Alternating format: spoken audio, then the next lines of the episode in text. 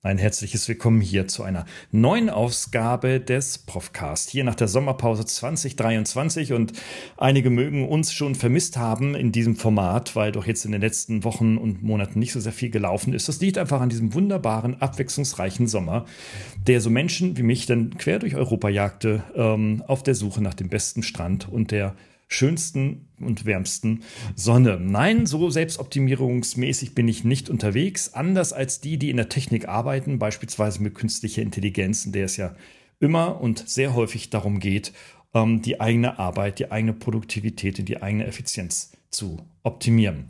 Und dafür habe ich heute einen äh, Gesprächspartner, weil ähm, wir uns kennengelernt haben, das erzählen wir gleich, aber bevor wir da einsteigen, unbedingt dabei bleiben. Es wird spannend, es geht auch um KI, es geht aber im weitesten Sinne um neue Technologien und was wir vielleicht in Deutschland von anderen im Ausland lernen können. Also bis gleich. Herzlich willkommen zum Profcast, der Podcast für Ihre digitale Fitness. Hier erhalten Sie Impulse, Denkanstöße, Tipps und Meinungen über die digitale Medienwelt. Begrüßen Sie mit mir Ihren Gastgeber, den Digitalprofessor Dr. Gerald Lemke.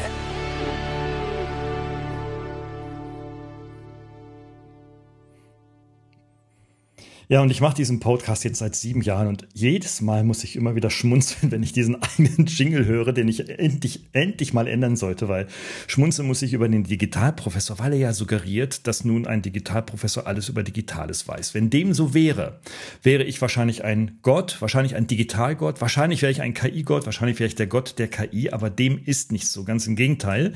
Ähm, ich finde, dass Lernen auch immer im Dialog und im Diskurs und im Austausch stattfindet und deswegen freue ich mich heute ganz besonders einen diskurswürdigen, meinungsstarken, ähm, ja und öffentlich nicht so ganz untätigen äh, Gesprächspartner zu haben, nämlich den Eckhard Endroweit. Eckhard, ich grüße dich.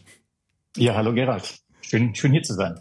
Genau. Und bevor du dich äh, gleich in eigenen Worten vorstellen magst, ähm, wir haben uns kennengelernt über, na wo wohl, über die sozialen Netzwerke, über LinkedIn. Ich glaube, ich war so frech, einen Artikel zu äh, oder einen kleinen Post zu schreiben, den du dann kommentiert hast und so weiter. Und den hast du sehr konträr, diskurs, diskursiv ähm, äh, beantwortet, was in der Regel nicht stattfindet, weil Digitalprofessoren haben ja eigentlich immer recht, wenn es ums Digitale geht. Aber eben genau das ist es nicht. Und das hat uns dann zusammengeführt und wir haben uns ausgetauscht und entschieden, dass wir jetzt mal ein bisschen was gemeinsam machen, weil daran sollten mehr teilhaben an so einem Diskurs als immer nur die Suche nach der Wahrheit in der eigenen Bubble voranzuschreiten. Ja, äh, schreiten.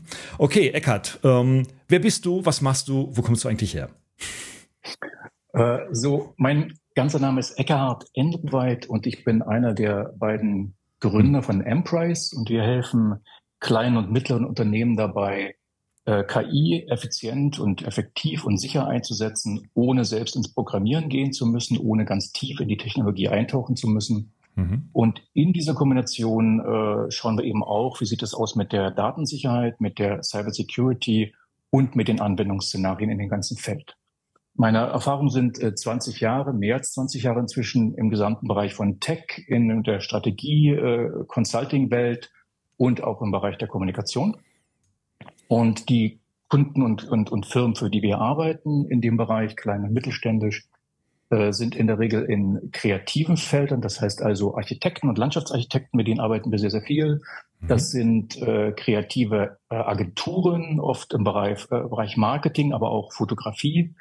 Und das sind äh, Offices, die im Bereich Legal unterwegs sind, also Rechtsanwälte und Notare. Hm, hm. Okay, das ist natürlich eine, das sind spannende Gewerk, äh, Gewerbe und äh, die ja nun äh, gerade die Rechtsanwälte, das weiß die breitere Masse schon eher aus den Medien, natürlich mit KI schon seit einiger Zeit arbeitet, ne? Und äh, aber jetzt so andere Gewerbe, in denen du jetzt da oder ihr tätig seid, scheint es relativ neu zu sein. Wir werden da ähm, den einen oder anderen Deep Dive machen, wie es da in deiner Branche denn aussieht. Äh, Ecke Hart, natürlich, ähm, das zu betonen. Mein Onkel heißt Eckhard, äh, deswegen ist das gleich so über die Lippen gerutscht. Lieber Eckhard, ja.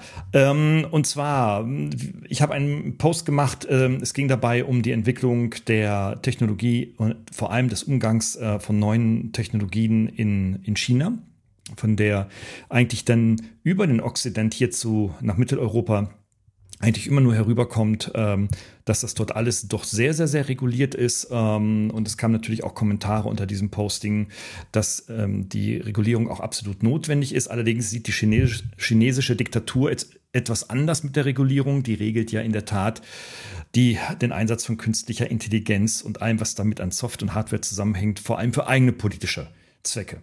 Und da gab es natürlich dann verschiedene Kommentare da äh, unter diesem Posting, naja, das wünschen wir uns jetzt natürlich für Deutschland nicht und so weiter und so fort und gab dann natürlich sofort wieder eine hitzige und zwar sehr polarisierende Diskussion, ähm, die sich dann auch in der Präsenz dann äh, fortführte. Ich wurde also dreimal angesprochen dann im Rahmen meiner beruflichen Kontexte darauf, ob ich das wirklich so sehen würde, ob das wirklich in China besser sei in Deutschland als in Deutschland und um das kurz richtig zu stellen, ähm, für die, die den Posting nicht kennen, ich verlinke es natürlich in den Show Notes.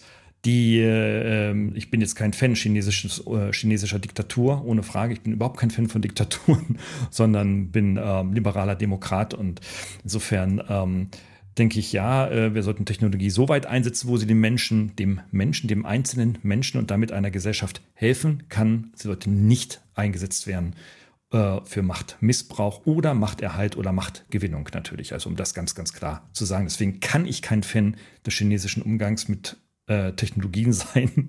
ähm, jedenfalls nicht so, wie sie dann für die politischen Zwecke eingesetzt werden. Aber ich bin durchaus ähm, begeistert, wie ähm, ja trotz trotz Kontrolle und staatlicher äh, Intervention doch die Menschen sehr unkonventionell mit diesen Technologien umgehen. Ne? Also das ist in der Tat dort äh, schon ganz anders. Die viele Bürger äh, sagen über verschiedenste auch universitäre Umfragen so um die 70 bis 80, 90 Prozent, je nachdem wer der, wie staatlich diese Universität ist und damit die Forschungsumfrage sagen tatsächlich der Bevölkerung in China, die finden es auch nicht so ganz okay, dass sie gefilmt werden an den Ampeln und dass es dann Scoring Points für soziales äh, Verhalten in der Öffentlichkeit geht und so weiter und so fort. Wie siehst denn du das? Das ist doch ein Dilemma. Äh, das ist immer ein Dilemma. Und ich meine, große Teile dieser Technologien sind natürlich Dual Use. Ich mhm. selbst vergleiche KI häufig ein Stück weit gerne mit der Erfindung des Feuers. Man kann großartiges Essen darauf kochen und man kann sich großartig das Dach über dem Kopf damit anzünden. Mhm. Und äh, genauso ist es eben auch mit den Entscheidungen, was man gesellschaftlich mit so einem Werkzeug anfangen möchte. Äh, eins der größeren oder eine der Eigenschaften von KI ist ja, dass zum ersten Mal in der menschlichen Geschichte es möglich wird, etwas gehobenere mentale Aufgaben von einem Computer ausführen zu lassen. Also wir mhm. reden jetzt nicht von so simplen Dingen wie zwei plus zwei, sondern wir reden von äh, Bilderkennungen, wir reden von Segmentierung, wir reden von bestimmten Entscheidungsbäumen. Und die können dann eben zu so Dingen führen wie, nehmen wir ein simples Beispiel, ich habe eine Stadt, die mit äh, Überwachungskameras äh, zugepflastert ist. Es gibt im Grunde keinen Bereich, den ich nicht überwache. Ohne eine KI brauche ich eine Unmenge von Menschen, die sich diese Bilder angucken und die ermüden. Das heißt also, was man praktisch damit einstellen kann, ist, ist begrenzt.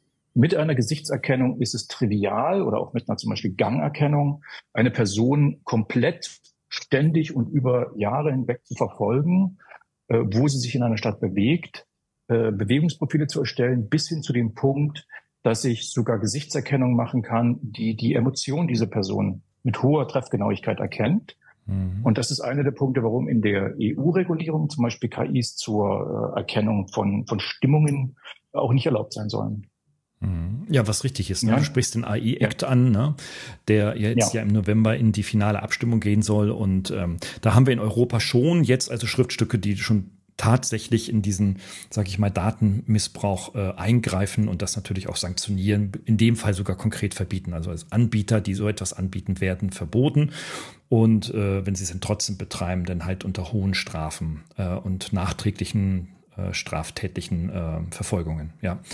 Ja, ja, in der Tat. Also ähm, man kann das natürlich jetzt nicht gut finden. Ich denke, wir müssen vielleicht sogar als Gesellschaft uns hinterfragen, wie weit wir überhaupt schon für diese Technologien sind. Denn wir haben in der Vergangenheit ja so, guck mal, Technologieentwicklung gehabt wie die Glühbirne. Gut, die war auch neu, hat viele erschrocken äh, und auch erstmal äh, ängstlich gemacht. Dann hatten wir das erste Automobil so in den zehner Jahren mit äh, Henry Ford ab 20 dann auch richtig, 1920 richtig in der Massenproduktion unterwegs. Ähm, damit wurde dann die Pferdekutsche mehr und mehr verdrängt. Ähm, da hatten wir Menschen immer viel Zeit, uns an das Straßenbild mit Autos oder Automobilen zu gewöhnen, ne? oder, oder in öffentlichen äh, Bereichen dann auf einmal elektrisches Licht zu haben ähm, und so weiter. Bei der KI scheint das nicht so zu sein. Also da scheint es doch so zu sein, das kommt am 22. November, kommt ChatGPT, am 23. überschlagen sich die Medien, am 24. haben die schon 500.000 User weltweit. Äh, am 26. bricht die Wirtschaft zusammen und diskutiert nur noch, jetzt müssen wir endlich mal was machen. äh, und Weihnachten sind schon alle völlig atemlos und erschrocken von der Anstrengung und von der Aufregung von so einem System, weil sie alle Angst haben, sie verpassen was. Das, das, ist das so ein typisch deutsches Thema? Was denkst du? Ähm, oder ist, gehen andere Nationen, andere Kulturen, andere Wirtschaftskulturen ähm, äh, damit anders um? Also ich würde schon sagen, dass wir uns in einer Situation befinden, wo die Begeisterung auch in Deutschland und auch in Europa, die sehe ich sehr positiv. Mhm. In anderen Technologien hatten wir da eher deutlich zurückhaltendere Reaktionen. Äh, und bei der KI ist aus der öffentlichen Diskussion schon mein Eindruck, dass die Chancen gesehen werden. Es gibt natürlich auch mit unseren Kunden in unseren äh, Innovationsprogrammen Diskussionen, was bin ich denn noch als ein Architekt, wenn die KI für mich alles macht, wenn die Bildgenerierung hier hergestellt wird? Was bin ich denn noch als jemand, der äh, Texte schreibt, äh, wenn, wenn ChatGPT die zusammenhaut? Mhm. Aber das ist äh, ein, ein Trugschluss, weil die KI entscheidende Teile nicht übernehmen kann. Das sind eben so Dinge wie Geschmack.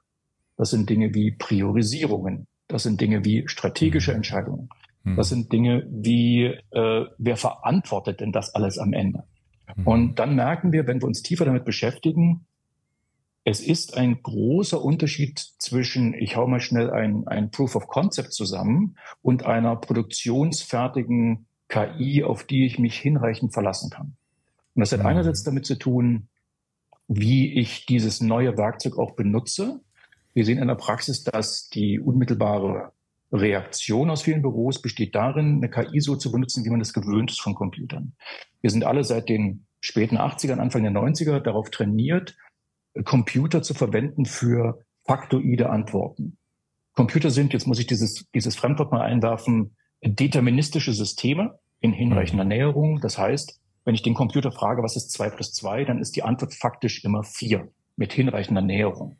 Mhm. Wenn ich eine KI frage, ein statistisches System, was ist zwei plus zwei, dann ist das so, als würde ich 100 Leute fragen, von denen der eine oder andere vielleicht sagt drei, fünf oder 17. Das heißt, mhm. eine KI, so wie sie erstmal im Raum steht, mit faktoiden Fragen äh, zu beauftragen, ist nicht der beste Use Case.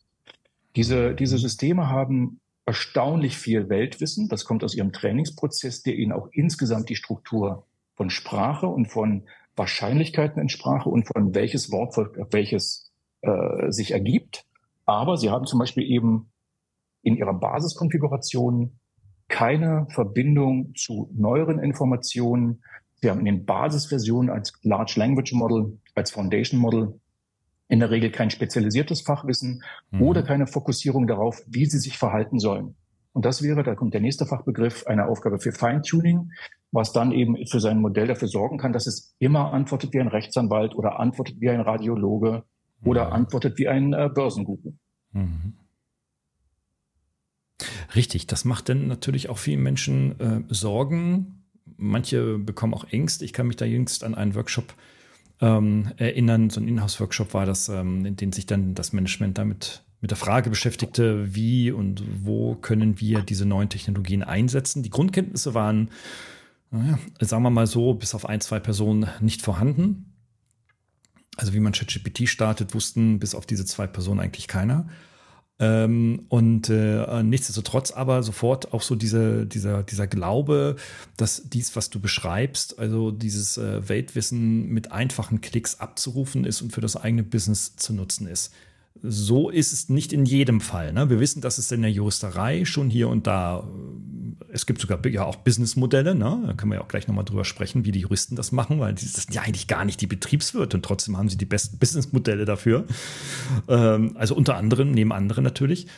Aber ähm, es macht doch dann trotzdem sehr viele Ängste. Ich habe dann beispielsweise meine Entwicklung gezeigt äh, vom Midjourney, das ich schon seit einigen Jahren benutze, also auch schon in der ersten Beta-Version ähm, und dann immer dasselbe Bild äh, mit den verschiedenen Versionen gemacht habe. Und man sieht, wie schnell in kurzer Zeit innerhalb der letzten drei Jahre die Qualität dieser Bilder geworden ist mit demselben Prompt, ja, also mit derselben Aufforderung, ein Bild zu generieren. Und das ist dann schon erstaunlich und erschreckt natürlich auch sehr viele. Und das Erste, was dann immer kam, das ist dann wie in China, da werden wir dann kontrolliert, wir werden gefaked Uh, und jetzt wird mein Kopf künstlich erzeugt, also mein Porträt wird künstlich erzeugt und irgendwo in einem Pornofilm irgendwie auf den Schausteller draufgesetzt. Uh, und schwuppdiwupp ist meine Reputation und meine Persönlichkeit und alles, was ich mir aufgebaut habe, völlig im Eimer. Naja, da gab es natürlich, ich mache es kurz, eine lange Diskussion. Wir konnten sie nicht auflösen, aber diese Ängste sind natürlich dann da. Ne? Wie nimmst du das denn in deinen KMUs wahr? Ähm, die sind ja nun auch nicht grundsätzlich immer diejenigen, die so die First Mover im Digi in digitalen Entwicklungen sind. Ausnahmen bestätigen natürlich die Regel. Also da ist die Erfahrung, dass das wirklich von den Branchen abhängt. Ähm, mhm. Architekten zum Beispiel sind in der Regel komplett digitalisiert. Mhm. Ähm, da gibt es inzwischen auch so Entwicklungen, die darauf hinführen, dass schon in der Entwurfsphase ein Gebäude mit Hilfe von Libraries beschrieben wird und komplett auch als 3D-Modell verhandelt wird, mhm. was dann zwischen den Gewerken ausgetauscht wird bis hin zur Ausschreibung, was früher manuell sehr aufwendig war. Also da passiert eine Menge und zwar wirklich auf der Ebene von nicht nur ich mache einen Papierprozess digital, sondern ich habe einen neuen Prozess, der qualitativ deutlich besser ist, deutlich mhm. mehr kann als ein Papierprozess und auch eben nur digital abbildbar. Mhm. Und das sorgt für eine Offenheit, im Speziellen, wenn man dann zeigen kann, dass Fleißaufgaben sich mit einer KI gut abbilden lassen. Wir hatten, um ein Beispiel zu nennen, einen Kunden, der hat ein Foto gehabt eines, eines Hofes, Landschaftsarchitekten, da wollten sie äh, ein, ein Fahrradhäuschen reinbauen und das Fahrradhäuschen sollte eine Dachbegrünung haben. Äh, das Bild dieses Häuschens im Katalog hat natürlich keiner.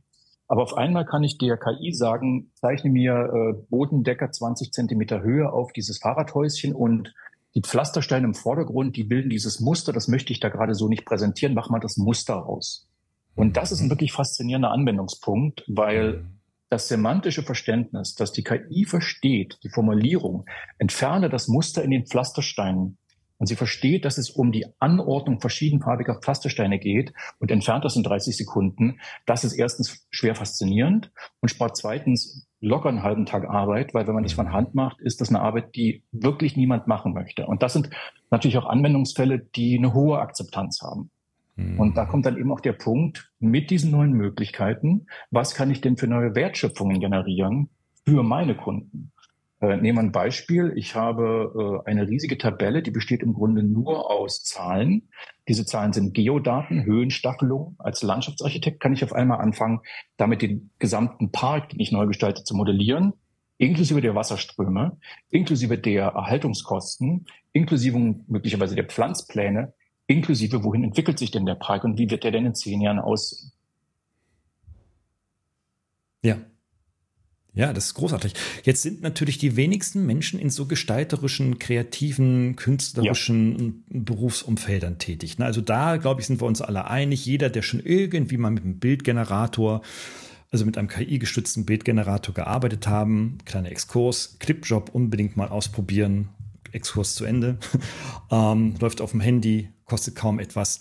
Ähm, der wird, der, der, der kann auf einmal künstlerisch tätig werden. Oder ich war jetzt im Sommer beispielsweise auch auf, auf äh, Museumstour. Ich habe mir so ein paar größere, kleinere, aber auch be große bekannte Museen wie das Guggenheim in Bilbao beispielsweise angeschaut. Und äh, ja, und, und, dann kriegt man dort Apps, mit denen man also Bilder dann abfotografieren kann und dann diese Kunstwerke wiederum nach seinem Gutdünken auch wieder verändern kann. Selbst die, die, äh, die Stile kann man verändern. Das ist also auch schon großartiges Zeugs. Also ähm, da kann sich jeder sehr schnell und sehr einfach mit kostengünstigen Apps überzeugen, was da so alles geht. Jetzt haben wir die Rechtsanwälte angesprochen. Das sind keine Künstler im wahrsten Sinne des Wortes. Trotzdem machen die etwas Unkünstlerisches aber etwas sehr Pfiffiges. Kannst du da vielleicht mal so, so ein paar Insights ähm, liefern, ohne dass ich sie jetzt vorwegnehme?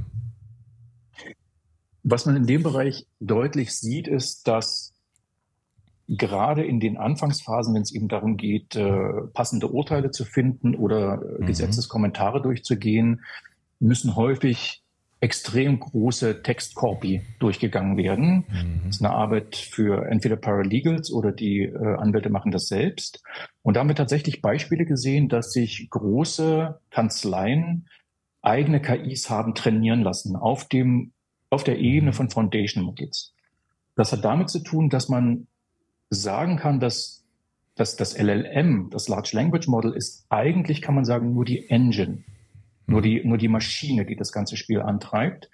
Äh, sie hat aber weder Internetzugang noch eine Datenbank dahinter, noch simple Möglichkeiten, neue Informationen in sich hineinzubringen. Und da gibt's mhm. dann das Konzept von sogenannten Retrieval Augmented Generation. Das heißt, ich habe eine, eine Datenbank im Hintergrund laufen. Das sind typischerweise Vektordatenbanken für viele Anwendungen oder auch kombinierte, die es erlauben, Informationen in dieses Thema reinzubringen. Im Moment aber ist der gesamte Tech-Stack, also die Art und Weise, wie da verschiedene Arten von Software zusammenarbeiten, noch nicht wirklich in einer Art standardisiert, dass man ihn einfach aus dem Regal nehmen kann und kann sagen, das machen wir jetzt so. Und da kommt dann der Punkt, wo es Sinn machen kann, sich komplett für viel Geld und mit viel Zeit und viel Zugang zu Rechenleistungen ein eigenes Modell trainieren zu lassen, das dann auf einen ganz spezifischen Aufgabenbereich trainiert ist. Das macht besonders dann Sinn, wenn sich der Wissenskorpus nicht schnell ändert. Und dem ist so in der mhm. Juristerei. Ich kann mhm. sagen, wenn mhm. mein Modell die letzten 60 Jahre von Urteilen in sich aufgesogen hat und die Gesetzgebung, die aktiv ist, dann reicht es, wenn ich von der Antwort kommt, eben nur noch den Unterschied der letzten Monate entweder manuell gegenteste oder mit einem Feintuning einbinde oder in irgendeiner anderen Form einbinde. Und da macht es auf einmal Sinn, diesen großen Schritt zu gehen, sich für viel Geld so ein Foundation Model tatsächlich von null mhm. trainieren zu lassen. Das hat übrigens auch die Firma Bloomberg gemacht, und zwar mhm. mit Börsendaten. Mhm. Äh, und auch VCs in Silicon Valley machen das übrigens. Mhm. Die lassen sich solche Modelle trainieren mit all den Pitches, die sie jemals bekommen haben, um dann nach Industrie, Trends und, und, und den neuesten Blips auf dem Radar zu suchen. Mhm, genau, also das, da sagst du etwas ganz Wichtiges, das glaube ich die meisten überhaupt gar nicht wissen, dass man sich die Vergangenheitsdaten anschaut, beziehungsweise Vergangenheitsdaten nimmt, die nicht mehr verändert werden. Ja? Ähm, also ein Gesetzesurteil aus 1967 wird heute nicht mehr verändert. Es gibt Ergänzungen und es gibt äh, äh, anlehnende Rechtsprechung, und, aber dieses Urteil wird nicht mehr verändert. Und das ist aber das, was ein Jurist braucht, wenn er sich auf eine Rechtsprechung der Vergangenheit beziehen möchte. Ähm, dem kann man dann widersprechen und dann geht das Hin- und Hergeschreibe der Anwälte natürlich los, ist klar. Aber nichtsdestotrotz äh, ist das natürlich Fakt und das muss ein Richter dann berücksichtigen. Und oft weiß der Richter selber nicht, dass es 67 dieses Urteil gab. Ähm, das ist natürlich schon riesig. Die auf, aber die, die, ähm, sag ich mal, die Aussicht auf Predictive äh, Betrachtungen, also auf, äh, aus ähm, aus dem Interesse vieler Unternehmer, vieler Führungskräfte zu sagen, okay, lassen sich daraus auch Voraussagen treffen, äh, da muss man ja leider viele enttäuschen. Ne? Also das erlebe ich jedenfalls immer wieder, die dann sagen, hey, äh, ich äh, baue Getreide an beispielsweise oder ich bin Gärtner und habe dann bestimmte Saisonblumen, die nur zu bestimmten Monaten oder Wochen dann äh, zu züchten sind. Ähm, Gerhard, hast du, ein, hast du eine KI-App, die mir da eine Voraussage macht, wie das Wetter in den nächsten sechs Monaten wird? Und sage ich immer, ja, die App, ach, die App, die bauen wir dir schon noch schnell zusammen. Das ist nicht gar nicht so das Thema und das Modellieren und so weiter. Hm, naja, müssen wir mal gucken, ob wir irgendwie irgendwo was aus dem indischen oder russischen Raum kriegen, was nicht so teuer ist. Das Trainieren, naja, müssen halt ein paar Leute machen. Aber weißt du, das Thema ist eigentlich, mit welchen Daten arbeiten wir denn dann? Ähm, und in der Tat, wir hatten mal so einen vergleichbaren Fall, da bin ich dann selber in die Recherche gegangen, habe mal versucht, da wirklich Wetterdaten zu finden. Das ist gar nicht so einfach. Und selbst schlechte Wetterdaten bezahlst du mit so viel Geld. Ähm, schlecht heißt, dass die in der Regel immer nur auf eine Woche Forecast äh, relativ safe sind, aber für jede Woche kannst du gleich 20% Wahrheit abziehen, ähm, sodass du dann also schon nach fünf Wochen eigentlich bei null Prognosefähigkeit bist, ja. Ähm, und trotzdem bezahlst du selbst für so eine fünfwöchige oder vierwöchige Voraussage immer noch sehr, sehr viel Geld, ja. Äh, und mit diesen Daten kannst du aber letztendlich nicht arbeiten und du kannst auch schon gar nicht trainieren. Ne? Also du kannst eigentlich nur mit den Vergangenheitsdaten trainieren. Das wissen die meisten alle gar nicht. Ähm, ich finde spannend, ähm, Eckhard, ähm, das kennst du vielleicht auch. Ähm, ganz konkretes Beispiel. Ich hatte, bin mal zu schnell gefahren. Es war, glaube ich, eine Autobahn, hat meine Familie dabei, alles nervt und dann guckst du natürlich nicht auf den Tacho. Und dann bin ich irgendwie ziemlich schnell geheizt und war dann irgendwie 45 km/h auf einer 120er zu schnell. Als ich dann den Bescheid bekam, also erstmal den Anhörungsbogen, dachte ich irgendwie so, oh, das könnte der Lappen sein. Also ich weiß nicht, habe dann natürlich in, in, den Katalog geguckt und sage, oh, könnte knapp werden, könnte auch, ich könnte den Führerschein auch durchaus behalten dürfen. Aber je nachdem, ähm, wie viel Toleranz sie da abziehen und wenn das vor Gericht ginge, hm, also es könnte knapp werden. Also recherchierst du mal weiter und bin dann auf eine Berliner Anwaltskanzlei gefunden, die einen komplett KI-gestützten Algorithmus entwickelt hat, mit dem du deine, diesen, diesen Anhörungsbogen Bogen hochladen kannst. Dann gibst du deine Rechtsschutzversicherungsnummer ein, sofern vorhanden, ansonsten halt deine private IBAN-Nummer. Ähm, und dann geht so ein Prozess los, ohne dass ein Anwalt jemals irgendwie da mal reinguckt. Ähm, dann werden die Einspruchsschreiben standardisiert erstmal gemacht, dann kriegen die ein Schriftstück zurück, das wird gefüttert.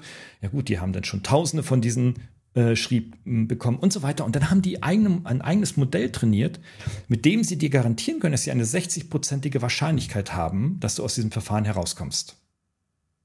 Ohne Kosten. Also, sofern du eine Rechtsschutzversicherung hast. Wenn nicht, dann musst du halt ein paar hundert Euro zahlen. Also, ist dann nachher, in dem Fall wär, war es ein Nullsummspiel. Aber wenn es richtig, richtig teuer wird, vor Gericht geht, dann wird das schon 1500, 3000 Euro schon mal teuer, sowas, so eine Aktion. Ne? Also sie sagen, mit 60 Prozent Wahrscheinlichkeit kommst du da raus. Dann habe ich da ein bisschen noch weiter hinterher recherchiert und habe dann herausgefunden, ich habe jemanden kennengelernt, der da mal gearbeitet hat und der hat mir dann erzählt, wie die das gemacht haben. Die haben in der Tat dann ein eigenes KI-Modell trainiert, schon vor zweieinhalb, drei Jahren. Ähm, ein Sprachmodell und dann äh, mit einer Software quasi diesen Prozess abgebildet, der komplett automatisiert dann so ein Einspruchs-Widerspruchsverfahren bis zur Klagevorbereitung formuliert. Also wo ich so sage, irgendwie so, oh, bin ich da jetzt der richtige Klient? Auf der einen Seite fühlte ich mich da nicht so richtig aufgehoben. Auf der anderen Seite war ich natürlich begeistert. Ne? Weil dann können sich die Anwälte ja mal um die wirklich harten Fälle dann äh, kümmern, äh, beziehungsweise dann ihre äh, Plädoyers äh, vielleicht ausführlicher, tiefer vorbereiten oder andere Dinge machen, die vielleicht eine höhere Rendite bringen. Also unternehmerisch finde ich das ja großartig. Ähm, Du sagst, du hast ja auch so ein paar Kanzleien am Wickel, für die ihr arbeitet. Äh, ist das jetzt ein Einzelfall, was ich da erlebt habe, oder kommt das häufig vor? Ist das gerade so ein Trend in der Branche? Also ich sehe solche Beispiele schon seit, seit Jahren in verschiedenen Ausbaustufen. Mhm. Das fängt eben an bei sowas wie Terms and Conditions oder, oder äh, bestimmte bestimmte standardisierte Texte, die auf Webseiten erscheinen müssen, also jetzt nicht nur das Impressum, sondern eben auch, keine Ahnung, Datenschutzpolicy, etc. Und der Vorteil an diesen Dingen ist, die sind halt hochgradig formalisiert. Mhm. Äh, das sind eigentlich fast schon im Grunde nur quote-unquote Entscheidungsbäume, mhm. die natürlich eine hinreichende Komplexität entwickeln, aber denen man auch gar nicht so viel Freiheit geben möchte. Und das erinnert mich an ein wirklich sehr paralleles Beispiel, in dem die KI, ich habe da inzwischen drei Beispiele gesehen von Firmen, komplett übernimmt und das sind Callcenter. Mhm. Äh, Callcenter mhm. sind ja Unternehmungen einerseits mit einer mit einer hohen Churn Rate, das heißt die die Mitarbeitenden wechseln relativ schnell in aller in aller Regel, die sind da nicht so ewig lang, ist ein Übergangsjob. Mhm. Gleichzeitig sollen sie einem bestimmten Skript folgen, um äh, keine Ahnung technischen Support zu, zur Verfügung zu stellen oder äh, beim Verkauf zu helfen, etc. oder Umfragen zu machen. Und dafür gibt es inzwischen Lösungen, die können am Telefon 40-minütige Gespräche führen zu dem Thema, zu dem Produkt, auf das sie trainiert sind. Und das in einer Qualität, dass nur an winzigen Hinweisen unterscheidbar ist von einer Person, die da sitzen würde. Mhm.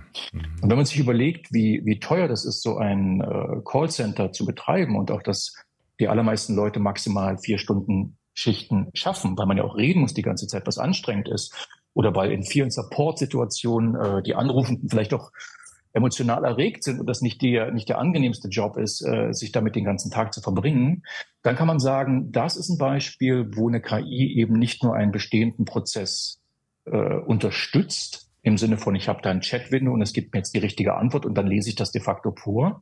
Nein, die KI generiert im Grunde die gesamte Interaktion. Mhm. Und das sind Dinge, die ich bei den Anwälten ähnlich sehe, eben all dieses unglaublich lange durch Textmengen graben und die richtigen Antworten zu generieren, in der Formalisierung zu belassen und sich dann eben auch möglicherweise zu spezialisieren auf sehr eng gefasste Fälle, die aber so ein hohes Volumen haben, dass es wirtschaftlich Sinn macht. Mhm. Schönes Beispiel für die wirtschaftliche, für den wirtschaftlichen, äh, ja, effektiven Einsatz dieser neuen Technologien. Ne? Und nicht immer muss es ja KI sein. In meinem Beispiel war es so, du sagst, okay, das können auch einfache, sag ich mal, Algorithmen sein, die auch zu entwickeln, äh, softwaretechnisch in der Entwicklung einfacher ähm, und schneller und kostengünstiger herzustellen sind, als jetzt ein KI-Modell zu trainieren. Ähm, ja, also, aber man sieht, man sieht, dass, mh, mm, dass überall da, wo wirklich wirtschaftliches, maximales, äh, also wo die Gier, ich sag's mal so, wo die Gier am größten ist, ist die Bereitschaft, mit neuen Technologien zu arbeiten, deutlich, deutlich höher. Ist das ein typisch deutsches Thema oder ist das bei den Chinesen, denk an unseren Eingang, äh, eigentlich ein ganz anderes Thema? Ist das für die völlig normal? Weil da ist ja nicht jeder gierig. Aber ich würde den Begriff der Gier gar nicht benutzen äh, in dem Zusammenhang. äh, nehmen wir ein simples Beispiel. Ich bin verantwortlich für eine Firma, die ist börsennotiert. Mhm. Äh, egal, wie ich bin schwer beeinflusst von den besten und wohlwollendsten Ideen in der Welt. Ich will, dass es meiner Community gut geht. Ich will, dass es der Umwelt gut geht. Ich will, äh, dass meine Mitarbeitenden ein gutes Leben haben. Ich will einen Betriebskindergarten haben, etc. Und wenn meine Zahlen nicht gut aussehen, dann ich, werde ich ein Kandidat für eine feindliche Übernahme. Mhm. Man muss den ganzen Spaß bezahlen können. Und das funktioniert nur dann, wenn ich mit meiner Organisation so viel Nutzen erzeugen kann, dass die Menschen, an die ich mich wende, denen ich diese, diese Dienstleistung oder mein Produkt verkaufen möchte, das mit Begeisterung tun und sagen, das ist es wert. Und daraus kann ich all diese, diesen Longtail bezahlen, den ich mir wünsche. Und dann sieht man eben, dass, äh, und ich glaube, das folgt zu der Idee, dass Gesellschaften auf ähnlichen Entwicklungsstufen laufen in ähnliche Probleme. Mhm. Die werden allerdings informiert von der, den grundlegenden Glaubenssystemen. Und da kann man mhm. völlig vereinfacht sagen, okay, haben wir drei große Glaubenssysteme auf der Welt. Wir haben das äh, amerikanische Glaubenssystem, das sagt, erstmal kommt der Einzelne, das Individuum, Individualismus, und der kann dann auch Millionär werden. Mhm. Und dann gibt's grob vereinfacht das chinesische Glaubenssystem, das sagt, nee, nee, nee, nee, erstmal kommt die Gemeinschaft. Und wenn es der gut geht, dann kann man mal weiterdenken. Aber wie das japanische Sprichwort sagt, der Nagel, der übersteht, wird eingeschlagen. Und dann gibt es das europäische Glaubenssystem, das versucht da in der Mitte lang zu treideln, soziale Marktwirtschaft und die Interessen auszugleichen. Und das ist einfach viel, viel auf, unaufgeräumter. Das ist einfach etwas, was man nicht so einfach als eine simple Geschichte erzählen kann. Wenn du so schlau wärst, wärst du doch Millionär. Der amerikanische Ansatz, reg dich nicht auf und halt die Klappe und geh in die Fabrik. Der andere Ansatz. Äh, und dieses in der Mitte lang treideln kombiniert damit, dass wir uns insgesamt einen beträchtlichen Wohlstand erarbeitet haben, führt eben auch in die Verlustangst. Das heißt, mhm wenn man sich diesen psychologischen Bias anguckt, dass Menschen deutlich mehr, es als deutlich negativer empfinden, etwas zu verlieren, als etwas zu gewinnen, dann sorgt das eben auch dazu, dass man gesellschaftlich vielleicht sich eher nicht bewegt, als die notwendigen Dinge anzufassen. Es könnte ja schiefgehen. Und das sehen wir eben an so Beispielen, dass äh, notwendige Stromtrassen durch Europa, durch Deutschland weggeklagt werden, mhm. die den äh, erneuerbaren Strom von der Ostsee eben nach Bayern in die Industriezentren bringen würden. Das ist dann dieses typische NIMBY, not in my backyard, soll ja jemand anderes lösen. Und das ist etwas, da sind wir wieder bei den Gesellschaften auf einem ähnlichen Entwicklungslevel, äh, wo ich glaube, wenn es den Leuten gut geht, sinkt die Bereitschaft zum Risiko. Und das sehen wir auch im Startup-Ökosystem. In mhm. den USA zum Beispiel Mehr als die Hälfte aller erfolgreichen Gründer im Silicon Valley sind erste oder zweite Generation Immigranten. Warum ist das so? Das sind Leute, die nicht so viel zu verlieren haben. Hm. Das sind Leute, die hungrig sind. Wenn ich einen stabilen Job habe und nicht so irrsinnig viel Antrieb, warum tue ich mir denn an, ein Startup zu gründen mit einer Scheiternswahrscheinlichkeit von, was weiß ich, 95 Prozent? Was mache ich, wenn ich sage, ich muss was aus mir machen? Und diesen Antrieb intrinsisch zu generieren, ist nicht so einfach. Und ich glaube, das ist ein Stück weit die Aufgabe, vor der auch der deutsche Mittelstand steht, gerade in der Nachfolge, gerade in der nächsten Generation. Äh, die, die, die, die Nachfolger schauen sich ihre Firmen an. Es ist klar, dass es strukturell so nicht weitergehen kann. Das ist zum Beispiel auch die Frage der Begrenzung von, wie weit kann ich denn mit einer Produktoptimierung weitere Nutzen generieren oder äh, nützen, mein Lieblingsbeispiel ist ein Stifthersteller, dessen äh, Ingenieure stolz waren wie Bolle, dass jetzt die Kappenoffenzeit, Fachbegriff habe ich gelernt, äh, um 20 Prozent gesteigert wurde. Ich kann also meinen Marker nicht 40 Minuten offen rumliegen lassen, bis er austrocknet, sondern 48 Minuten. Den Kunden interessiert das null. Das ist eine Anstrengung, die in die falsche Richtung geht. Mhm. Wie kann ich also während ich diese Stabilität brauche, um meine Community zu stabilisieren, um meine Mitarbeitenden gut dastehen zu lassen, um meine eigene Firma gut aussehen zu lassen, gleichzeitig die, den Aufbruch der Innovation in die Wege leiten. Das heißt, wie kann ich denn Instabilität umarmen, während ich trotzdem die Stabilität nicht zu weit aufgeben will? Und das ist ein Widerspruch, der super interessant ist, aber auch nicht so einfach auf die Beine zu stellen. Ja, ist interessant. Ich habe heute ähm, während eines Business Lunches genau dieses Thema auch gehabt ähm, von einem Unternehmen, das ähm, gerne in ähm, die neue technologische Welt einsteigen möchte, also stärker einsteigen möchte. Oh. Und ähm, das äh, ich habe ich mit den internen Führungskräften zusammengesessen und die dann sagten, naja gut, das ist, äh, unser Chef will das auch irgendwie, aber irgendwie kriegen wir das weitestgehend nicht drüber, ne? weil wir sind alle, wir sind alle schon ziemlich lange da und einige von uns wollen das auch gar nicht. Die wollen einfach diese Veränderung nicht. Das ist genau, was du sagst. Ne? Sie sind ähm, wohlstandsmäßig, alles ist da, dritte Haus abbezahlt, Kinder, alle Doktoren, äh, Firmenwagen, alles sowieso, alles kein Thema und so weiter. Also insofern, äh, was so, ich habe alles erreicht. Ja, sagen irgendwie, ich habe alles erreicht. Ich sehe das ein wenig anders und das ist mein Ansatz. Mhm. Äh, ich bin gespannt, was du und was die Hörerinnen und mhm. Hörer davon halten. Ich denke, dass ähm, Zufriedenheit, äh, die menschliche Zufriedenheit äh, weitgehend unabhängig sein kann und meiner Überzeugung nach auch sollte von materiellem, ähm, dass man sich um sich herum geschart hat. Ähm, das, das, heißt also, es, äh, ich gönne jedem seine, seinen größten Firmenwagen und ich gönne jedem seine drei Häuser und seine 20 Eigentumswohnungen in den teuersten Gegenden dieser Republik. Das ist mir alles egal. Ähm, aber damit du in der Tat ähm, äh, in die, also nach vorne gehst, dass du bereit bist für, ähm, für kreatives Neudenken und auch Querdenken manchmal, dass du bereit bist, dich mit neuen Themen, wie beispielsweise jetzt für viele jüngst KI, ähm, intensiv zu beschäftigen, dass du überhaupt bereit bist, dich überhaupt noch für irgendetwas zu begeistern. Es ist völlig unabhängig davon, was du, was du an materiellen Gütern hast, sondern das ist einfach ähm, davon abhängig, was du von deinem Leben und von deiner Welt erwartest. Und das erschreckt mich auch heute, hat mich das heute Mittag so erschreckt, dass es doch einen Groß, Großteil von Menschen gibt, die, das ist schon bei eine philosophische Frage, ja, muss man sich mit dem Precht unterhalten oder sowas, aber dass es doch einen Großteil der Menschen gibt, die nicht wissen, was die eigentlich mit ihrem Leben anfangen. Wo das Ziel erreicht ist, wenn besagte materielle Güter vorhanden sind und das zuhauf. Ähm, ich finde, ähm, die größte Herausforderung ist dann quasi so an den Mindset, also an die innere, also an die, an die innere Haltung einer Organisation zu gehen. Ne? Wir wissen es alle, ähm, dass wenn Chef und Mitarbeiter etwas wollen, wir sagen, hey, wir wollen jetzt in den Europapark, wir wollen alle gemeinsam Achterbahn fahren. Ist das schnell getan? Bus ist gemietet, zack, alle fahren runter, alle steigen in die Achterbahn, heizen da fünfmal runter, sagen, haben wir noch nie erlebt. Und alle sind irgendwie dann teammäßig irgendwie für den Moment verschworen. Ähm, sobald aber drei sagen, nee, und mein Knie tut weh und mir tut die Dienst weh und das möchte ich nicht und so weiter, steht die ganze Organisation und dann bleibt alles so beim Alten.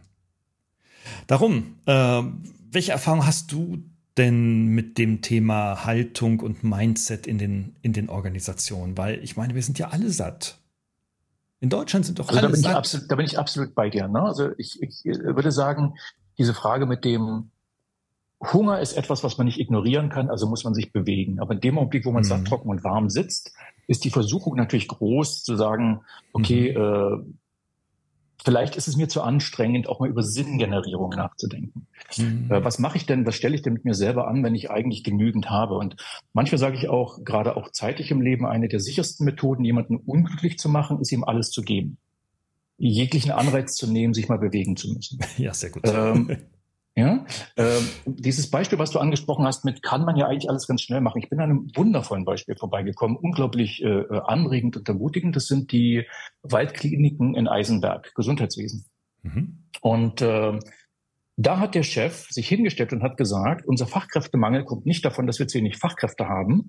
Unser Fachkräftemangel kommt daher, dass wir die Leute nicht gut genug behandeln und deswegen einfach als Arbeitgeber, äh, als Branche äh, nicht attraktiv sind. Ja, die Verweildauer in der Pflege liegt bei sechs Jahren. Das hat einen Grund, warum die Leute das verlassen. Und das sind Leute, die wollen pflegen, die wollen sozial arbeiten. Warum, mhm. quote unquote, müssen die da weggehen? Und was die Waldkliniken gemacht haben, sind, die haben einen Haustarifvertrag gemacht, der, ich kriege jetzt die Zahlen aus dem, aus dem Handgelenk nur noch halbwegs zusammen, äh, 31 Tage Urlaub, 3000 Euro Sonderzahlung, 35 Stunden Woche, ein oder zwei Wochen Weiterbildung jedes Jahr, äh, Bonussysteme, ja, ja, ja, ja. Und zwar, wir reden von allen. Komplett auch in der Pflege, Krankenschwestern aller. Mhm. Und ich habe gesprochen mit dem, mit dem äh, CEO, der das durchgesetzt hat, und habe gefragt, du, simple Frage. Entweder oder Frage. Hattet ihr, habt ihr da eine geheime Soße, wie ihr das gemacht habt? Oder war es einfach nur die Entscheidung? Mhm. Er sagt ganz klare Sache. Entscheidung. Man muss mhm. das wollen. Ja. Und das beobachten wir auch im Mittelstand. Es gibt diesen schönen Begriff des Entrepreneurs. Das sind Leute, die ja Entrepreneurs sein möchten und aber nur durch die Moves gehen, aber es nicht wirklich tun. Weil das wirklich tun ist schmerzhaft und mit Risiko behaftet und man schläft dann auch nicht so doll. Solange man sich jeden Tag einrichten kann, dass man da eigentlich der, der, der Schärfste auf dem Hügel sei und die Zahlen irgendwie gut aussehen und der Anzug gut sitzt, kann man ja sich selbst und allen anderen erzählen, dass alles super ist. Und wenn die Firma jedes Jahr fünf Prozent Umsatz verliert, das fällt ja nicht so schnell auf. Lieblingsbeispiel, Firma Anfang der 2000er. Die waren stolz wie Bolle, dass sie nach und nach einen der, einen der nach dem anderen ihrer Konkurrenten aufkauften, bis sie am Ende im Grunde komplett eine marktbeherrschende Stellung hatten in Deutschland. Was haben sie hergestellt? DVDs. Die sind da komplett in den toten Markt reingegangen mhm. und, und es ist ihnen überhaupt nicht aufgefallen, dass sie mit Schmackes den falschen Baum angebellt haben. Und das ist der Punkt, wo der Entschluss, etwas zu wollen, ist der Anfang des ganzen Spiels. Mhm. Und dann muss man sich überlegen, warum man das möchte, was man damit erreichen will, was für einen persönlich das für einen Sinn generiert und auch welche Schmerzen man sich dafür antut. Und dann kann man das Ganze umarmen und dann ist es auch nicht so schlimm. Und dann findet man Mitstreiter und dann findet man die richtigen Methoden dafür und dann kann man auch konkurrieren äh, mit Firmen in anderen Ländern, die diese Werb und diese Energie und diese Frische mitbringen. Mhm. Und das ist der notwendige Prozess der immer wieder Erneuerung, wie Phönix aus der Asche. Ja, äh, eins der Beispiele, die wir kennen, ist eine Firma, die haben äh, Autoradios hergestellt für einen großen deutschen Hersteller mhm. und haben dann äh, von denen gehört, in drei Jahren nehmen wir die nicht mehr ab, weil wir unser Entertainment, unser Infotainment-System komplett integrieren. Mhm. Und dann haben die sich zusammengesetzt und gesagt, also noch haben wir drei Jahre lang Cashflow, Runway, was machen wir denn jetzt? Machen wir den Laden in drei Jahren zu? Ist durchaus eine, eine Möglichkeit. Mhm. Und die Entscheidung mit allen Beteiligten war am Ende, wir machen Ladesäulenelektronik. Wachstumsmarkt. Und dann haben die das Geld genommen, was da noch drei Jahre kam und haben sich reingekniet und sind jetzt damit erfolgreich. Und das ist eine Erfolgsgeschichte, mhm. zu akzeptieren, was passiert denn in der Welt um mich herum und mhm. nicht in der Wunschwelt zu leben. Und da sind wir wieder mitten in der KI. Mhm. Meine Voraussage ist, wer KI ablehnt oder ignoriert, ist vergleichbar zu einer Firma, die in einem händischen Manufakturbetrieb bleibt, zu dem Moment, wo die Dampfmaschinen eingeführt werden. Mhm. Man kann vielleicht konkurrieren, wenn man sagt, das ist aber alles handpoliert und, und, und, und kunsthandwerklich. In dem Augenblick, wo es in irgendeiner Form die effizient geht, ist die Sache klar. Mhm. Es gibt so ein schönes Beispiel zum Nachhören ähm, für all die, die Podcasts lieben. Also die, die diesen Podcast hören, die hören mit Sicherheit auch noch andere Podcasts. Und zwar, es gibt einen Channel Kampf der Titanen, den kennt der ein oder andere schon, ist in Deutschland einer der erfolgreichsten Podcasts und beschreibt im Grunde genommen ähm, ja, äh, den Kampf zwischen zwei Unternehmen äh, in einer bestimmten Branche, in einem bestimmten Markt. Und es gibt eine Folge, die mir nachhaltig in Erinnerung geblieben ist, weil sie natürlich aus meiner Branche, der Medienbranche kommt, nämlich der sogenannte Kampf oder die Auseinandersetzung zwischen Disney Pixar, also das Digitalstudio Pixar, das dann später für knapp 8 Milliarden Dollar, äh, Euro von äh, Disney gekauft wurde, versus DreamWorks, DreamWorks wurde gegründet von, wir kennen ihn alle, Steve Jobs, ähm, gleich nachdem er bei Apple das erste oder rausgeflogen ist. Er ist dann wieder zurückgekommen, war aber nach wie vor immer noch Inhaber von, von DreamWorks und hat dann diesen Laden dann an äh, CBS verkauft für, ich glaube, es waren irgendwie so um die 5 Milliarden Euro. Also wieder ein riesen, riesen Rendite gemacht, dieser Kerl. Was ich aber sagen will, was die Botschaft dahinter ist, warum es mir in Erinnerung geblieben ist, ist, dass ähm, die Geschichte beider Unternehmen den Wandel von den handgeschriebenen Zeichentrickfilmen, also von den handgezeichneten Zeichentrickfilmen, hin zu den großen digitalen Blockbustern, äh, so wie Schreck, Schreck 1, Schreck 2 und so weiter, ähm, gezeigt hat und wie schwierig es für Unternehmen und für Menschen ist, das umzusetzen. Selbst durch solche Disruptoren ähm, wie den äh, Katzenberg, das war der Chef von, ähm, äh, von dem einen Unternehmen äh, von Steve Jobs, ähm, Steve Jobs natürlich auch bekannt als Visionär, als auch bei Disney, wo es solche Typen auch gab, ähm, sind, sind, sie haben sich alle unglaublich schwer getan. Sie haben eine Lehrkurve, äh, Lernkurve von mehreren Jahren durchlaufen müssen, um nicht ähm, äh, festzustellen, dass die Technologie notwendig ist. Das wussten alle von Anfang an. Sondern um überhaupt das Environment der eigenen Organisation an diese neuen Wertschöpfungsprozesse heranzuführen. Na, und was du beschreibst, ist ja so großartig. Früher Autoradios, jetzt Ladestationen gemacht. Oder wir kennen sie alle noch, die Nokias, die Gummistiefel produziert haben und dann haben gesagt, Mensch, das mit, den, äh, mit, der Elektronik ist auch ganz fein, vor allem kann man damit viel Kohle verdienen. Und wir machen jetzt mal Smartphones, beziehungsweise zunächst erstmal Handys, ne? die Nokias 3310, wir kennen sie alle, bis hin zum äh, Communicator. Hat dann nachher nicht mehr so funktioniert im Wettbewerb, naja, machen sie halt wieder Gummistiefel oder Reifen. Also so, das finde ich großartig. Also diese Flexibilität, Flexibilität, und das haben wir in Deutschland nicht, ja. Wir, wir, wir, wir entwickeln 1962 eine Schraube und beschäftigen uns in den folgenden Dekaden nur noch damit, wie man diese Schraube um 0,1 Prozent kostengünstiger äh, produzieren kann, beziehungsweise wo könnte man denn noch diese Schraube reindrehen? Und wenn der Kunde sagt, ja, ich habe aber, die Schraube passt da nicht, sagt er, ja, du bist auch nicht unser Kunde. Ne? Also, so, so, das ist mir, es ist mir ein Rätsel. Es ist mir ein totales also Rätsel. Das Warum? ist was, wo ich glaube, das hat auch wiederum was mit Sicherheitsdenken zu tun. Genau. Und Sicherheitsdenken kommt natürlich auch aus einer Verantwortung. Ähm, eine der naja. schwierigsten Aufgaben, vor denen nach meinem Verständnis eine, eine Organisation, eine Firma stehen kann, ist Product Market Fit. Etwas zu finden, was Leute kaufen wollen. Ein neues, ein wirklich neues Produkt. Und mhm. wenn man sich umschaut, gibt es Unmengen von Firmen, denen das exakt einmal gelingt. Und dann melken die das Ding, bis es nicht mehr weitergeht. Und dann sind sie vielleicht auch an einer Stelle angekommen, wo eben der Antrieb nicht mehr so stark ist, dass sie es schaffen, diesen Prozess zu wiederholen. Mhm. Und es ist okay. Äh, Organisationen haben, können auch eine Lebensdauer haben. Die werden gegründet, die, die gehen ihren Weg und dann ist auch mhm. gut. Das mhm. kann schon so sein. Äh, die Daseinsberechtigung einer Organisation ist vergleichbar zu einem evolutionären Prozess. Mhm. Das ist, sie ist, hat dann eine Daseinsberechtigung, wenn es ihr gelingt, sich weiterhin anzupassen. Mhm. Und ich bin auch nicht böse, wenn die Organisation zumacht. Das kann auch eine Entscheidung sein. Ich kann auch meine, äh, meinen Bestand verkaufen und mich mit fünf Millionen auf die Insel zurückziehen und, und den Sonnenuntergang anschauen. Klar. Äh, das ist eine Frage der Prioritäten. Ne? Ähm, wo ich nervös werde, ist, wenn sich die Beteiligten gegenseitig Honig um die Backen schmieren und sich einen vom Pferd erzählen, äh, wie toll sie werden und was sie alles schaffen, und äh, aber die Teile ignorieren, die für die Community, für die Umwelt, für ihr eigenes selbstverständlich nicht wirklich übereinstimmen mit dem, was sie behaupten. Und dieses Beispiel, was du eben hattest mit, mit den Zeichentrickfilmen, finde ich super, weil sich das eins zu eins vergleichen lässt mit KI. Mhm, absolut, äh, ja. Man, man, man kann manchmal sagen, KI ist so ein bisschen wie Special Effects im Film. Mhm. Wenn ich mir allererste Filme angucke, da sind die Special Effects noch unglaublich krude und mit Draht und Leim und, und, und Stückchen zusammengeklebt und mit irgendwelchen Hintergrundbeleuchtungen.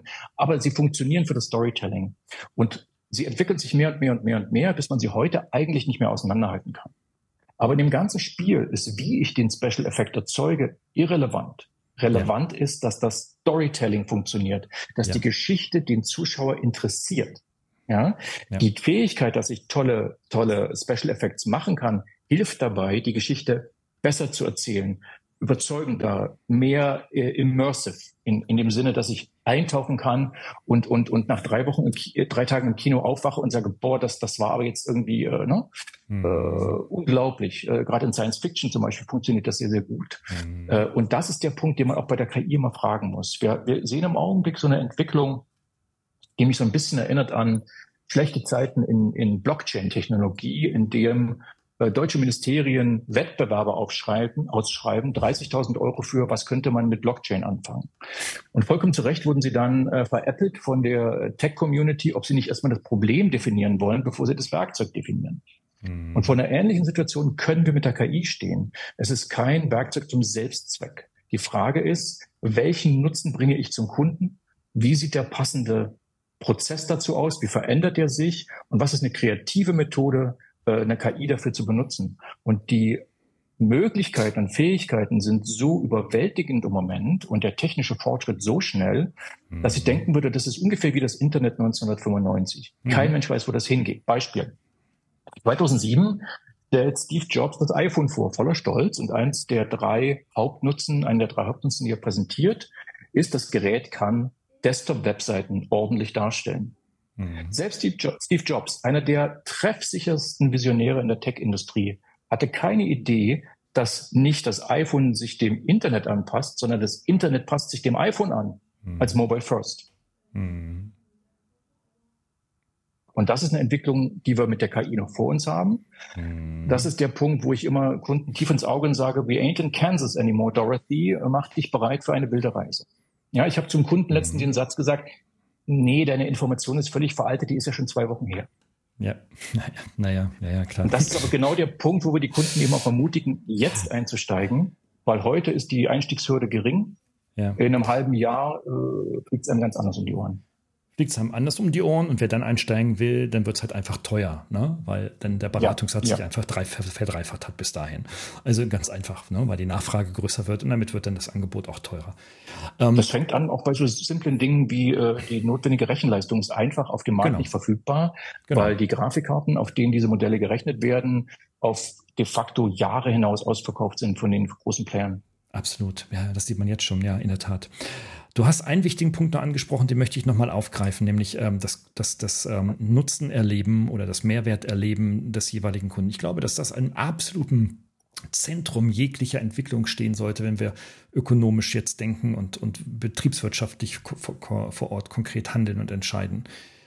Äh, alles macht keinen Sinn, wenn ich das Nutzererleben eines Kunden nicht ernst nehme, wahrnehme und alles daran setze, es zu erhöhen. Das zeigt diese Disney-Story, die ist die Disney-Story, die muss man sich wirklich mal, gibt es ja einige Literatur dazu, wirklich mal zu Gemüte führen. Dann denkst du, man denkt immer, Disney, ja, der Milliardengeschäft, ein riesen Medienimperium. Ja, ja, das war es schon immer, aber das hatte so unglaublich viele Verluste. Die haben ja Milliarden verbrannt in bestimmten Jahren, ne?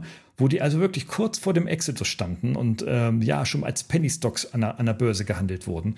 Nein, es geht dann einem nicht immer gut. Die sind durch tiefe, tiefe Täler gegangen. Im Übrigen immer mit demselben CEO. Das finde ich ja faszinierend. Ne? Die haben den nicht rausgeschmissen. Ähm, und zwar aus, ein, aus, nur aus dem einzigen Grunde, weil sie gesagt haben, wie können wir unsere Menschen, für die wir Filme machen, noch in die Kinos kriegen. Und zwar nicht irgendwann in 20 oder in 50 Jahren. Nee, morgen. Das nächste Wochenende. Das nächste Wochenende. Und die waren wettbewerbsfrei. Also die Universals und so weiter, die waren damals noch nicht so groß, ja, und DreamWorks gab es noch nicht. So in den 70er Jahren. So, und dann da hat man überlegt, so, wie können wir sie am nächsten Wochenende schon besser hineinkriegen? Wir müssen das Nutzererleben machen. Und wenn du dann dir mal so die Protokolle anhörst, der, der Management-Sitzungen, des Kreativleiters mit dem CEO, mit dem ähm, CTO, welche Argumente sie dann reingetragen haben, um dann eine Entscheidung dafür zu treffen, wie man das Nutzererleben erhöhen kann, großes Chaos. Großes Chaos. Was die hatten, ist einfach, die haben so viel Kohle gehabt, dass sie einfach irgendwas ausprobiert haben. Fünf Flops und ein Blockbuster. Und dieser Blockbuster hat dann irgendwie 500 Millionen Dollar eingespielt und damit konnten sie dann ein, das betriebswirtschaftlich die Zahlen wieder ein bisschen gelitten. So, wir sind heute viel, viel weiter, wir sind viel smarter. Ähm, und vor allem haben wir ja auch diese Lernkurve mittlerweile von diesen Unternehmen. Also, wie du sagst, jetzt sofort einsteigen und nicht erst fünf Jahre warten, bis irgendwie was teuer, also richtig teuer wird oder gar nicht mehr verfügbar sein wird, sondern jetzt schon zu überlegen, okay, wie kann ich denn jetzt mein Geschäftsmodell, ähm, vielleicht sogar ein völlig neues Geschäftsmodell identifizieren in meinem Umfeld, um meinen Kunden, den existierenden, wie aber vielleicht auch neuen, das maximale Nutzererlebnis zu liefern, was kein anderes Unternehmen kann. Also ich glaube. Ich, ich, das hört sich toll, das hört sich toll an vielleicht für, für jemand, der sagt, ja, ja, genau und so. Und alle Berater werden nicken, jawohl, das erzähle ich schon seit 40 Jahren. Nein, mhm. es ist natürlich, es ist natürlich schwierig umzusetzen. Aber wir haben über Haltung gesprochen. Ich finde, neben dem, neben dem offenen Mindset muss das eine Haltung im Unternehmer sein. Also wenn ich einen Laden mit 500 Leuten führen würde, ey, ich würde ich würd diesen ganzen Laden innen drin lackieren mit dem Spruch, wie erhöhen wir das Nutzererlebnis unserer Kunden. Und es ist völlig egal, ob das ein Filmkonsument ist im Kino oder ob das der Baustellenarbeiter auf der Baustelle ist, der meinen Bagger nutzt. Ja? Darum muss es gehen. Denn der polnische oder ukrainische oder woher auch immer kommen mag oder auch der westeuropäische, Mitarbeiter auf der Baustelle wird das seinen Leuten zu Hause erzählen, mit welcher geilen Technik er da in Deutschland gearbeitet hat. Und dann kommen die Leute nach Deutschland. Dann kommen die Leute auch in, das Pflege, in die Pflege- und Gesundheitseinrichtung und wollen da arbeiten, was du vorhin als Beispiel nanntest. Ja? Also da sollten wir doch mal vielleicht in diese Richtung denken. Aber wir haben ein Dilemma. Wir denken alle extrem kurzfristig nach schnellen Erfolgen. Wir sind erstens, zweitens, wir sind bewegungsunfähig geworden. viele von uns, also viele ne, Entscheider. Ähm, und ja, sie fühlen sich auf ihrem Sofa von Netflix auch eigentlich so ganz wohl. Das heißt also, wenn alles da ist. Also da würde ich vielleicht gerne noch einen Gedanken einwerfen. Da ist ein, ein, Begriff an mir vorbeigeflogen, gerade im Kontext des, des deutschen Mittelstands. Den finde ich unglaublich ermutigend. Das ist der Begriff der Enkelsicherheit. Enkelsicherheit. Ist okay. dir schon mal untergekommen? Äh, ich habe eine Vermutung, was er bedeutet, aber ich würde ihn jetzt nicht erklären wollen, ja. Aber das, sind, das, ist, das sagt, dass diese, diese Firmen, die äh, häufig im Familienbesitz sind, häufig auch im Streubesitz innerhalb der Familie, mhm. äh, so wirtschaften wollen, dass sowohl die Firma als auch die Umwelt, als auch die Community, in der sie arbeiten, eben auch für die Enkelgeneration noch existiert und einen Wert herstellt. Mhm. Und wenn ich auf einmal diesen Planungshorizont habe, dann wird mir eben auch klar, dass bestimmte Handlungen ich vielleicht nicht mache, nicht nur auf, auf Basis eines Wertesystems, so wie der gute Hamburger Kaufmann sagt, das gehört sich nicht, das machen wir nicht, sondern auch im Sinne von, äh, es macht, es, es kann diese Enkelsicherheit nicht, nicht herstellen, aber auch gleichzeitig äh, einen Antrieb, der im, in, einem, in einer sehr komplexen Nachhaltigkeit nach vorne denkt, über alle Aspekte des, warum tun wir uns denn in einer Gemeinschaft zusammen, in einer Organisation, geben einen Teil unserer persönlichen Freiheit auf dafür. Die erwarten ja von mir, dass ich irgendwie morgens aufstehe und da um neun auf der Matte stehe und bis 18 Uhr bleibe. Mhm. Warum machen wir das eigentlich? Und wie kommt das als Community zusammen? Und die Antwort ist ganz simpel, weil wir gemeinsam mehr Wert erzeugen können, als ich das alleine kann. Und die Werterzeugung muss sich messen lassen daran, wie es tatsächlich eine Verbindung eingeht mit den Leuten, mit denen ich sprechen möchte äh, und, und, und an die sich das Wertangebot richtet.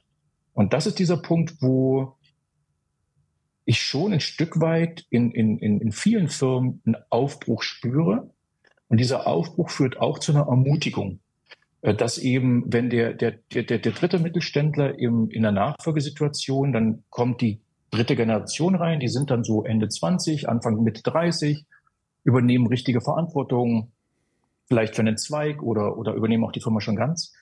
Und auf einmal stehen sie eben da, dass sie erstens der, der, der, der Letztentscheider sind in der Firma. Das ist ein echter Druck, wenn ich für die Lebenswirklichkeit von 500 Mitarbeitenden verantwortlich sind und, und deren Kinder und ob sie das Haus abbezahlen können, nicht zu mhm. unterschätzen. Aber zweitens mhm. eben auch, äh, wie können wir denn gemeinsam zu einem Ergebnis kommen, das da vorangeht? Also wie können wir denn diese Anpassung, von der wir vorhin sprachen, so einstielen, dass sie uns nicht selber disruptiert, wir wollen ja, wir wollen ja andere diskutieren, aber uns nicht selber, aber gleichzeitig immer weiter eine Sinnschöpfung macht. Und die ist eben nicht damit getan, dass wir versuchen, 0,3 Prozent an der Produktqualität zu verbessern. Mhm. Äh, das ist so ein bisschen wie, als die Autos kamen, du hattest das Beispiel vorhin. Mhm. Es nützt uns nichts mehr, dass wir der beste Pferdezüchter sind und die beste Verbindung haben, wenn die Garde nicht mehr reitet. Mhm. Aber es mhm. nützt uns, wenn wir verstehen, dass wir nicht Pferde verkaufen, sondern Mobilität. Und das ist mhm. genau das Beispiel, das wir zum Beispiel auch hatten bei Ofensetzern. Die Ofensetzer haben überlebt, die verstanden haben, dass sie nicht Öfen verkaufen, sondern Behaglichkeit. Ja, also das Beispiel, das ist, ich glaube, das ist so Augen, das, ne, das kracht so auf die Augen. Ich glaube, das versteht jeder. Ähm, es geht mhm. gar nicht so um die, um die Funktionsvielfalt und um die Funktionsfähigkeit von Gegenständen, dem wir dann halt irgendwelche ja, äh, Funktionen angedeihen. Das geht im übrigens für KI-Anwendungen ganz genauso sondern es ja. geht wirklich tatsächlich um das, welches Nutzererlebnis ich habe. Ich nehme mal ein konkretes Beispiel. Viele kennen den Bildgenerator Midjourney. Ich erwähne es, weil ich es vorhin äh, angesprochen habe. Und äh, macht die besten Bilder. Dennoch nutzen ihn die meisten nicht so gerne, weil es äh, ne, verdammt na, nicht so ganz Usability und Microsoft 365 ähnliche Benutzeroberfläche hat. Ja, man muss über Discord-Server gehen und so weiter und dann die Prompts. Man versteht das nicht sehr intuitiv und so fort. Ähm, andere hingegen machen schlechtere äh, äh, Ergebnisse, je nach, je nach äh, Erwartung. Stable Diffusion beispielsweise, ähm, Platz 2 äh, in, in dem Ranking, ähm, hat aber eine sehr, sehr einfache Nutzeroberfläche. Ja? Und da sagen die meisten, das ist, ich verzichte auf Qualität, wenn ich es besser nutzen kann. Und schneller nutzen kann. Wenn ich nicht irgendwie erst ein ja. akademisches Studium machen muss und so weiter. Und wenn mir das auch nicht erst einer irgendwie mein Chef erklären muss, der es ja auch nicht viel besser weiß. So, und dann mir mich da mit E-Learnings dran setzt und sagt, hier, mach mal. Ne? So. Ähm, ich glaube, das ist das, das ist das Thema. Wir, wir müssen da, glaube ich, so ähm, auch in, jetzt, weil wir KI auch häufig angesprochen haben, einfach unsere Erwartungen realistisch einschätzen, dass eben die KI heute eben noch nicht alles perfekt kann, sondern wir sollten darauf gucken, dass wir die Anwendungen nehmen, die wir einfach und schnell einsetzen können in unserer Praxis und dann, wenn wir damit unsere Erfahrungen sammeln, die Lernkurve geht los, ja. Ähm, Absolut. Womit wir, womit ja, wir schon also, so bei im, im, Finale wären, äh, lieber Eckhard. Ähm, mhm. Denn wir haben ja auch gesagt, wir wollen noch zwei Dinge am Ende sagen. Das erste ist vor allem, ähm, welche ja, drei Handlungsempfehlungen oder Tipps oder Weisheiten oder wie auch immer können wir aus unserer jeweiligen Praxis denn jetzt unseren Zuhörerinnen und Zuhörern, die unternehmerisch tätig sind oder das sein werden, dann mitgeben. Also was wir im Augenblick empfehlen, sind tatsächlich drei Dinge. Das erste ist oh, mhm. einfach anfangen einfach umarmen, das ganze Thema KI mhm. rumspielen. Und Spieltrieb ist tatsächlich wirklich gut hier. Mhm. Es ist vermessen, heute schon abrechenbare, stabile Ergebnisse zu erwarten, einfach weil sich die Landschaft so irrsinnig schnell ändert. Mhm. Aber dieses offene Mindset, was wir vorhin angesprochen haben, zu fördern, Peer Learning zu fördern, dass die, die Mitarbeiter auch voneinander lernen, angetrieben von der Unternehmensspitze, äh, und, und die Insights niederzuschreiben und sich potenziell auch Hilfe zu holen, damit man sich nicht selber durch alles durchkauen muss, sondern einem das auch jemand äh, eingängig präsentiert und auch einem dabei hilft, äh, ungefähr auf der Straße zu bleiben und nicht direkt in die Büsche abzubiegen. Erster Punkt. Zweiter Punkt, wenn man damit was bauen will, die Rolle der KI zu definieren. Das heißt also, für mich als Organisation oder Person, was passt in meine Prozesse, was passt in meine Journeys rein, welche repetitive mentale Arbeit kann ich ersetzen und wie kann ich Prozesse auch reshapen? Also nicht nur darüber nachdenken, wie kann ich eins zu eins eine KI in einen äh, existierenden Prozess einfügen, sondern wie kann ich möglicherweise deutlich mehr Sinn generieren und, und auch Effizienz generieren, wenn der gesamte Prozess sich ändert. Das ist vergleichbar mit dem Beispiel in den Callcenter, das ich genannt hatte. Äh, inklusive der Frage, was kann schiefgehen, was passiert, wenn es schief geht, äh, welche, welche Guardrails, welche Zäune will ich da einziehen. Äh, der dritte Punkt ist zu sagen, okay, jetzt probieren wir das mal alles aus, jetzt machen wir eine Iteration, jetzt fragen wir uns, was kann man hier an der Stelle erwarten.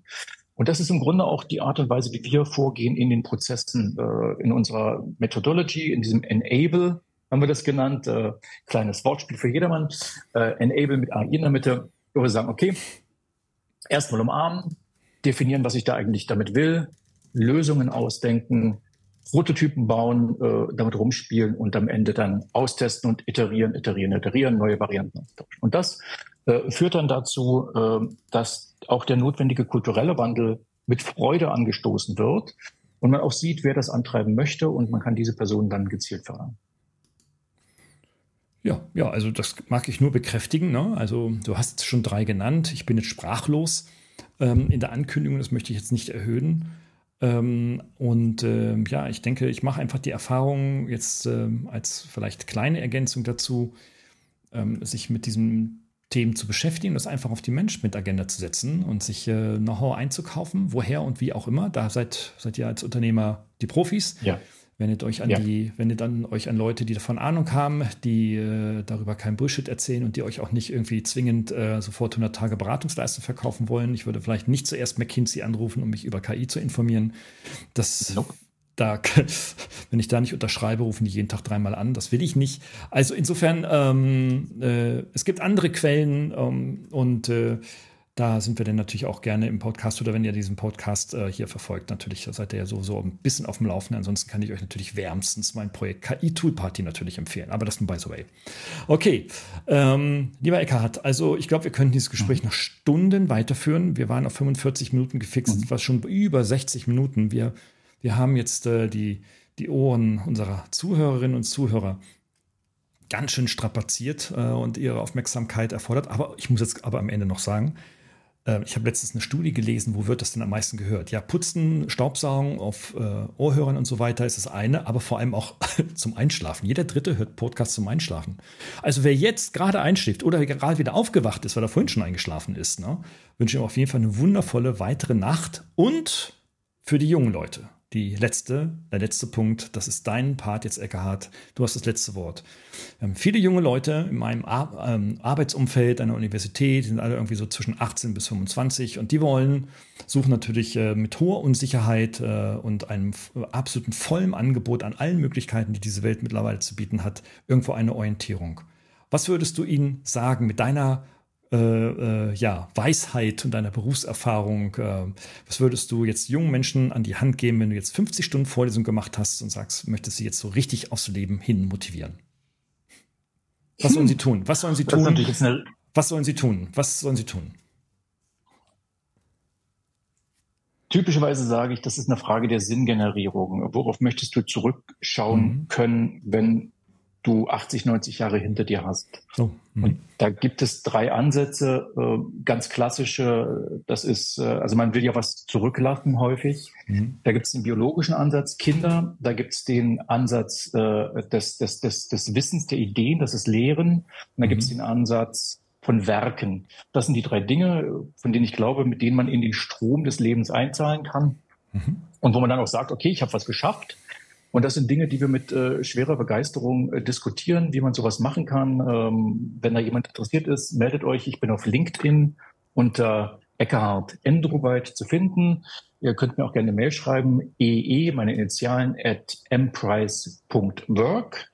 Ähm, und dann kann man durchgehen, was ist das Ding, was für euch Sinn generiert? Was sind eure Werte? Was sind eure Prioritäten im Leben? Fokus ist ein ganz zentraler Punkt. Ansonsten lasst euch einfach, ich sage im Coaching manchmal, verwechsle nicht deine Innensicht mit der Außendarstellung anderer. Mhm, mh, mh.